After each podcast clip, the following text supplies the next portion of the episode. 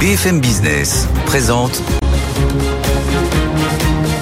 Edwige Chevriot, la grande interview. Bonsoir à tous, bienvenue dans cette grande interview où je reçois un ancien ministre qui est passé par le miel, les amandes et qui aujourd'hui a donc décidé de reconstruire la filière nucléaire française. Bonsoir Arnaud Montebourg. Bonsoir Edwige Chevrillon. Merci d'être avec nous. Vous avez annoncé ce matin que donc vous allez vous lancer dans un nouveau métier, donc euh, reconstruire la filière nucléaire française qui en a bien besoin.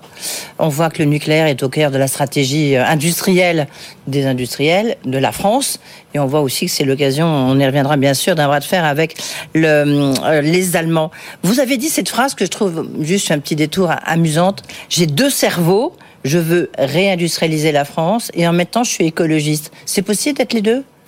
Bah, Le nucléaire réalise cette euh, équation. Madame Merkel a fermé euh, 11 centrales nucléaires, elle a ouvert 12 centrales à charbon et à gaz. Et on a euh, cette euh, situation qui fait qu'aujourd'hui, si on veut se débarrasser de l'énergie brune, du fossile, du pétrole et du gaz, et bien sûr du charbon, il faut euh, investir dans le nucléaire. Il y a aujourd'hui 50 projets de centrales en Europe de construction et une centaine dans le monde. Les Chinois en construisent plusieurs par an. Donc on voit bien que cette énergie est une énergie d'avenir. D'ailleurs, quand j'étais au gouvernement, j'étais dans un gouvernement avec des écologistes. Oui. J'avais dit c'est une filière d'avenir. Euh, je vois que euh, les choses ne se démentent pas. D'ailleurs, si on n'avait pas fermé Fessenheim, je pense qu'on aurait pu fermer Oui. nos centrales à charbon. Il y en a encore deux et demi. Voilà. Ouais. Lorsqu'on lit, euh, Saint-Avold, Cordemais, et puis un peu l'Andivisio, c'est du gaz. Voilà. lorsqu'on lit, je ne sais pas si vous avez lu la, la tribune écrite par Henri Proglio qui dirige EDF, la, la manière dont a été décidée la fermeture de Fessenheim, ça fait froid dans le dos. Et vous-même, vous avez participé à la commission d'enquête sur le- les erreurs des politiques sur le nucléaire. Ça vous a inspiré quoi? Ou ça vous inspire quoi du reste encore aujourd'hui?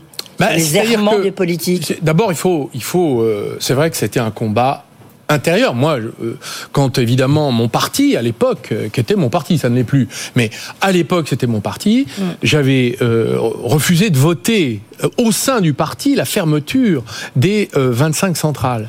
Puis ensuite, quand on arrive au gouvernement, je me suis retrouvé au ministère de l'Industrie et de l'Économie et j'ai passé mon temps à expliquer que ça n'avait aucun sens, puisqu'on a déjà qu'on luttait à fermer des entreprises, à lutter contre des entreprises qui fermaient, qui faisaient faillite partout. Vous vous en souvenez dans les années 13, 14 et suite de la grande crise, la grande réception de 2009. Euh, on n'avait quand même pas fermé des usines rentables, qu'employaient des 2000 personnes, c'était le cas de Fessenheim, et euh, on mettait à la poubelle, on a mis à la poubelle en fermant Fessenheim 8 milliards d'euros. Même recettes 15, hein, si on Voilà. en croit Henri Proglio, l'ancien patron d'EDF. En tout cas, à l'époque, c'était ce que nous avions chiffré.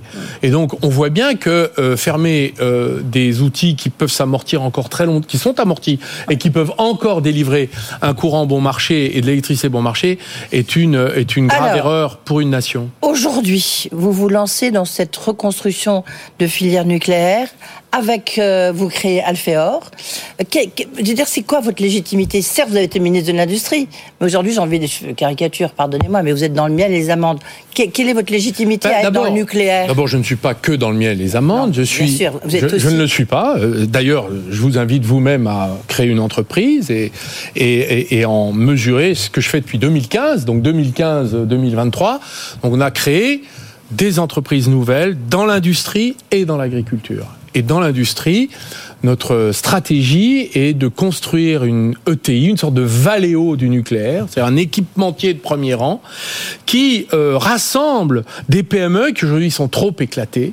C'est le sens d'Alphéor et de cette naissance que nous avons euh, aujourd'hui euh, euh, annoncé avec Otium Capital. Otium Capital, c'est le family office de Pierre-Édouard Sterrin, euh, 1 milliard 300 millions sous gestion, qui a décidé d'investir dans l'industrie, dans le made in France. Qui lui-même était un peu héros de la tech, la French Tech, puisqu'il avait créé Smartbox. C'est ça.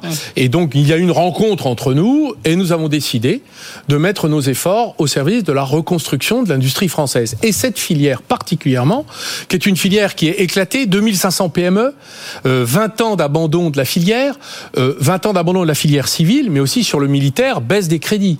Donc, euh, le nucléaire civil et militaire, aujourd'hui, n'est pas euh, dans les petites entreprises sous-traitantes, n'est pas dans une grande forme. Vous avez des chefs d'entreprise qui n'arrivent pas à financer leurs investissements, leur recherche-développement, qui ont du mal à garder leur talent, à former. Et puis, il y a les problèmes de transmission liés à l'âge. aussi qui se manifeste sur tout le tissu de ces petites entreprises qui sont sur Mais les vous avez territoires. déjà identifié combien de cibles? Alors, nous avons, dans un mois à peu près, nous annoncerons nos deux premières acquisitions. Nous en avons une troisième en discussion. Et euh, il y a beaucoup de candidatures euh, qui prennent contact avec nous, puisque ça fait un an que nous travaillons sur ce projet, donc nous l'annonçons parce que la création est aujourd'hui. Mais notre objectif est de fédérer euh, un certain nombre d'entreprises dans les métiers de la chaudronnerie, la robinetterie, la boulonnerie, la forge, euh, Oui, la, mais là, la les fonderie. compétences- Les compétences, elles ont disparu. Regardez ce qu'est tout le problème de Flamanville. Justement, il y a des problèmes de cuve, il y a des problèmes. Vous voyez, Elles n'ont pas disparu. Elles sont encore Elles là. sont et il est temps, Voilà. Mm. elles sont très affaiblies, mais elles n'ont pas disparu. Il est encore de réinvestir. Donc, notre projet est de construire une grande ETI avec les différents métiers. Et de peser, bien sûr, vis-à-vis des donneurs d'ordre, et de construire un flux euh, de, euh, de croissance, et surtout de se porter à l'international, puisque c'est un marché maintenant qui est mondial. Et aujourd'hui, les petites entreprises ne peuvent pas le faire seules. Donc nous travaillons évidemment en coopération parfaite avec la filière, et, Et avec les donneurs d'ordre, bien sûr, qui sont parfaitement informés de ce que nous faisons, et en coopération avec eux. il vous faudra combien de temps, à votre avis, justement, pour reconstruire? Alors, pas, pas l'ensemble de la filière, hein, parce que, comme vous l'avez dit, c'est des milliers d'entreprises, euh, c'est 2500 entreprises. Vous, vous voulez en constituer combien pour avoir une force de frappe suffisante Écoutez, nous pour nous peser laissons, nous nous laissons la liberté euh, de, de faire nos choix. Donc, on ne veut pas annoncer d'objectifs ni de cibles. Ce que nous savons, c'est qu'il y a un appétit, il y a un besoin et il y a une demande des deux côtés, en haut et en bas. Et euh, la France d'en bas, des territoires, des sous-préfectures, euh, euh, des, euh, des, des petites entreprises qui font 5 millions de chiffres d'affaires et euh, qui se demandent ce qu'elles vont devenir, eh bien, euh, elles, elles sont intéressées par la proposition que nous formulons. Et c'est une proposition qui ne vise pas à les déménager. Elle vise au contraire à les renforcer, à augmenter leur force et euh, à unir, parce que l'union fait la force, avec d'autres euh, ressources de la filière. Arnaud Montebourg, euh, vous êtes, j'ai encore beaucoup de questions à vous poser sur ce, point-là, mais juste votre associé, j'ai envie de dire, vous n'êtes pas une contradiction prête parce que Pierre-Édouard Sterrin, on l'a connu tout récemment parce que il voulait prendre le contrôle d'Editis et puis c'était pas possible. Il est très proche de Vincent Bolloré, c'est un fervent catholique, il est plutôt assez proche de euh, Marion Maréchal. Donc je veux dire, euh, vous êtes là et lui il est là. Comment c'est, comment euh, cette rencontre s'est-elle faite C'est Ben, écoutez, explosif. Je suis le contraire de ce qu'il est. Il est le contraire de ce que je suis, mais nous avons un point commun. La France, l'industrie, l'amour de l'industrie et euh, de l'agriculture. Euh, moi, je trouve d'ailleurs que euh, cette rencontre, c'est une rencontre pour moi, elle est patriotique, c'est-à-dire qu'elle est transpartisane, peu importe. Il a ses opinions, j'ai les miennes. Elles sont connues, peu importe. Mais en revanche, on a essayé de faire ensemble parce que on peut faire ensemble et on apporte chacun euh, des ressources pour réussir ce, ce, ce projet, et comme il y en aura d'autres. Vous, c'est des ressources qui sont plutôt dans le soft skill, puisque enfin, vous avez une fortune cachée, Arnaud Montebourg. Et moi, je n'ai pas d'argent. Oui, c'est ça. Mais je travaille et j'apporte euh, mes connaissances, mon expérience et ma connaissance du terrain. Voilà. Et c'est une chose très importante quand on s'adresse à, à, à des industriels et à des salariés qui sont les entreprises. Euh, euh, je les connais. J'en ai sauvé beaucoup quand je me trimballe, pardonnez l'expression un peu triviale, dans les, dans les départements. Et on dit, ah, monsieur Montebourg, vous êtes venu il y a 10 ans, vous nous avez aidés, regardez, ça marche. Ah, mais c'est toujours, ça fait plaisir. Donc, le terrain, je connais. Est-ce que votre cerveau, là, le cerveau de droite, le cerveau de gauche, je sais pas, la planification écologique, donc euh, que nous a expliqué le président de la République, est-ce que pour vous, il a raison? Enfin, la planification, il faut, si on veut arriver à quelque chose, il en faut une. Ben, c- ce qu'on va faire, c'est une révolution industrielle, économique, financière, sociétale, euh, culturelle, en un temps très réduit. Une révolution industrielle, il faut 50 ans, 30 à 50 ans. Là, on va faire ça en 10 ans. Euh, le marché ne le fera pas naturellement, donc il va bien falloir que euh, euh, l'État, les États ou les alliances d'États comme l'Union européenne disent ce qu'ils veulent faire, ce qu'ils veulent abandonner comme production, ce qu'ils veulent servir comme production et augmenter. On va substituer les énergies brunes, je parle que du dossier énergétique, mais il y a tout le reste, il y a le plastique, l'agriculture, euh, le béton et tout ça. On va substituer les énergies brunes à des énergies vertes et cette Ouais. substitution, elle va nous coûter très cher et le système économique ne pourra pas le porter. Donc c'est forcément le système euh, euh, euh, public qui va le porter et le financer. Donc il va bien falloir que l'État nous dise où il va et puis qui s'y tiennent.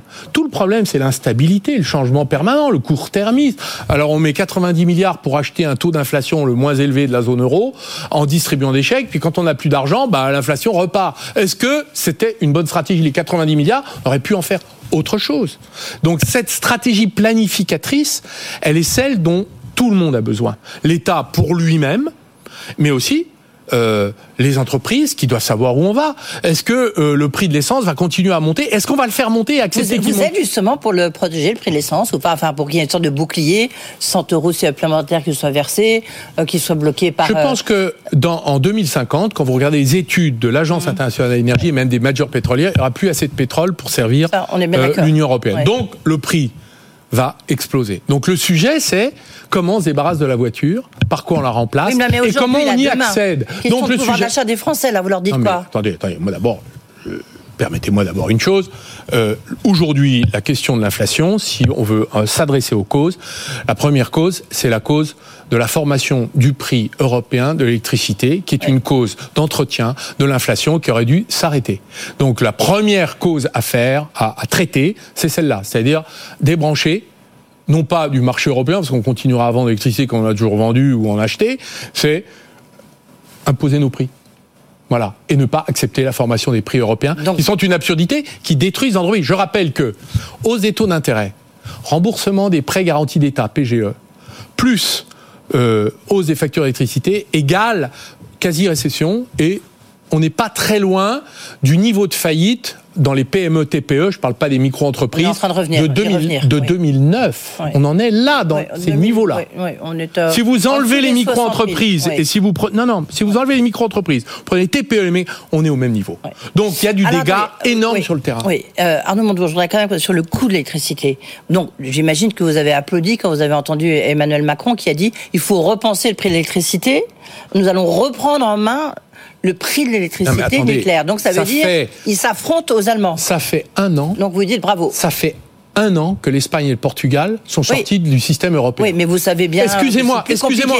Ça fait un an que ça a été fait. Ça fait un an qu'on le réclame. Moi, j'ai fait des réunions avec M. Marlex, qui est pas, qui est républicain, M. Louis Gallois, ancien patron de Stellantis et d'Airbus. J'ai fait des réunions avec Olivier Luanzi, qui connaît très bien l'industrie, il était chargé de territoire d'industrie. On a crié dans le désert, c'était au mois de novembre. Pendant ce temps-là, il y a les boîtes qui tombent, des salariés qui se font virer. Donc, euh, qu'est-ce qu'on attend? J'ai rencontré la présidente de la Creux, Madame Emmanuel Vargon, ancienne ministre. Je lui ai dit, Madame Vargon, vous avez entre vos mains le prix de l'électricité. Qu'est-ce que vous attendez pour nous débrancher de l'Union européenne? D'abord, c'est une cause inflationniste entretenue, et deux, c'est une cause de récession et de destruction de notre économie. Toujours rien. J'entends qu'Emmanuel Macron dit qu'il veut reprendre le contrôle des prix. Euh, bravo, mais d'abord on a un an de retard. Non, c'est pas compliqué. Bah, c'est qu'est-ce qu'on sacrifie? La France au profit de l'Europe ou l'Europe au profit de la France? Si j'ai à choisir, je choisis mon pays. Euh, pour vous, quel est le bon prix? Vous avez bien, bien entendu, vous parliez d'Emmanuel Vargon, le bon prix du nucléaire. Bah, c'est le, prix du coût de production, plus la marge d'EDF, plus les charges de service public pour financer. Le patron d'EDF, il vous dit c'est 120 euros à peu près. Parce qu'il euh, veut financer. Il vous dit c'est 60 euros. Madame Chevrillon, il veut financer le nouveau nucléaire avec. Bah Donc ça, c'est un débat bah. que le gouvernement doit avoir et une pondération à avoir. Mais aujourd'hui, les factures d'électricité, c'est 700 euros. On n'en est pas là. Oui, du reste, vous avez fait un podcast sur le scandale des, le scandale. Oui, j'ai euh, créé un podcast qui s'appelle Les vrais souverains. Je donne la parole à des gens qui se bagarrent sur le terrain parce que c'est des gens intéressants qui se battent pour la France en se battant pour leur petite entreprise, leur création, que ce soit des salariés, des syndicalistes, des patrons de boîtes. Franchement. Est-ce qu'il euh, faut un bouclier tarifaire? Non, il ne faut pas un bouclier tarifaire. Il faut se débrancher du système européen. Et nous n'avons pas besoin de financer, avec l'argent public, la compensation des bêtises européennes. Juste. Euh, Je suis très ferme sur ce point parce que vous n'imaginez pas les dégâts dans les petites boîtes sur le terrain. Il n'y a pas que. Il y a un boulanger qui s'est suicidé là. Mais moi, j'en vois tous les jours des gens qui disent mais comment on va faire pour payer? On va aller, on va finir au tribunal de commerce en faillite. Je rappelle les prêts, les prêts garantis d'État aux États-Unis ils ont été prêtés pour 30 ans. Donc c'est des quasi-fonds propres. C'est comme si l'État devenait une sorte de prêteur quasi-actionnaire. Pourquoi on doit rembourser en 5 ans mm. Quand vous recevez 25% de votre chiffre d'affaires et que vous faites 5% euh, de, euh, de, bon bah vous vous dévorez euh, euh, la marge de l'entreprise donc vous tuez l'investissement de la boîte Comment donc c'est absurde cette politique non mais attendez Oui, oui. ça n'a pas l'air de vous émouvoir Ah non, mais si, si, c'est un sujet sur une chaîne soirs, économique voilà. si on peut pas parler Tous les de la manière dont Bercy s'est planté sur les, les prêts garantis d'État où est-ce que je vais l'expliquer? Parce que alors là C'est ce que disait François Asselin, euh, pas plus tard qu'hier mais il soir, a raison ce- CPME. il a raison c'est un très Oui. bon syndicat CPM Euh, le- juste, là, il y a aussi un, un point qui rejoindra peut-être une petite question sur le budget 2024 qui a été présenté ce matin. Comment faites-vous pour financer cette transition écologique? Est-ce qu'il faut, je sais pas, certains disent, il faut un ISF vert? Alors Est-ce qu'il faut un impôt sur les riches, sur les entreprises, Il y a- il y a- pour financer cette Il y transition a un rapport qui a été fait à la demande du Premier ministre, euh, rédigé par euh, Madame Mafrouz et Monsieur Pisani-Ferry. Absolument. Ils expliquent qu'il y a 10 points de PIB d'augmentation de la dette parce qu'on on n'a pas les moyens de le faire. Les entreprises peuvent pas payer, les ménages peuvent pas payer. Vous imaginez, changer sa chaudière plus son véhicule et prendre un véhicule électrique, c'est une année de revenu pour une classe pour une personne m- moyenne, un revenu moyen, classe moyenne. Alors donc, c'est pas possible. Donc en fait, personne ne peut payer. Donc il ne peut y avoir qu'un endettement collectif. Donc l'endettement collectif, ça veut dire qu'on va pas créer des gains supplémentaires, parce qu'en fait, on va euh, euh, charger les investissements sans avoir les recettes en face. Donc, Donc. en vérité, perte de productivité, surendettement et inflation. Euh, donc est-ce que le système économique est prêt à s'organiser en fonction de ça? Pour l'instant, c'est pas le cas. Euh, les banques centrales sont toujours obsédées sur les 2% d'inflation, il va falloir qu'elles acceptent 4 ou 5. Moi j'ai connu, quand j'avais 18 ans, Raymond Barre était Premier ministre, l'inflation était à 14%. Euh, et aujourd'hui, euh, euh, vous voyez que les, conséquences sur la vie des gens sont énormes. Donc on va aller vers une période durablement inflationniste, mais qui va payer? Je pense, et c'est ma position, je pense qu'on ne s'en sortira pas sans protectionnisme climatique un peu à la Trump. C'est-à-dire qu'à un moment, vous allez dire, bah, écoutez, euh, tous ces produits chinois que nous importons, parce que c'est de l'exportation de notre, nos, émissions de carbone, hein, eh bien, euh, on va s'en passer, on va produire sur place, ce sera plus cher, mais au moins on aura créé de la richesse, on aura reconstitué l'économie circulaire des Trente Glorieuses. Merci beaucoup Arnaud Montebourg. Vous Merci pourriez de m'avoir des- donné la parole. Vous pourriez euh, vous mettre dans les pompes à chaleur, puisque le président en veut un million Ah, être, euh, on n'en est pas loin. On n'en est, pas loin. On n'en Ah. est pas loin. Ok. Merci. Bravo. Donc, euh, avec votre fonds, donc euh, Alphéor, reconstituer la filière nucléaire. C'est une future ETI, entreprise de taille intermédiaire, Eh une sorte de valéo du nucléaire. nous en parler. Merci, Merci beaucoup d'avoir hein. été avec Merci nous. beaucoup. Arnaud Montebourg.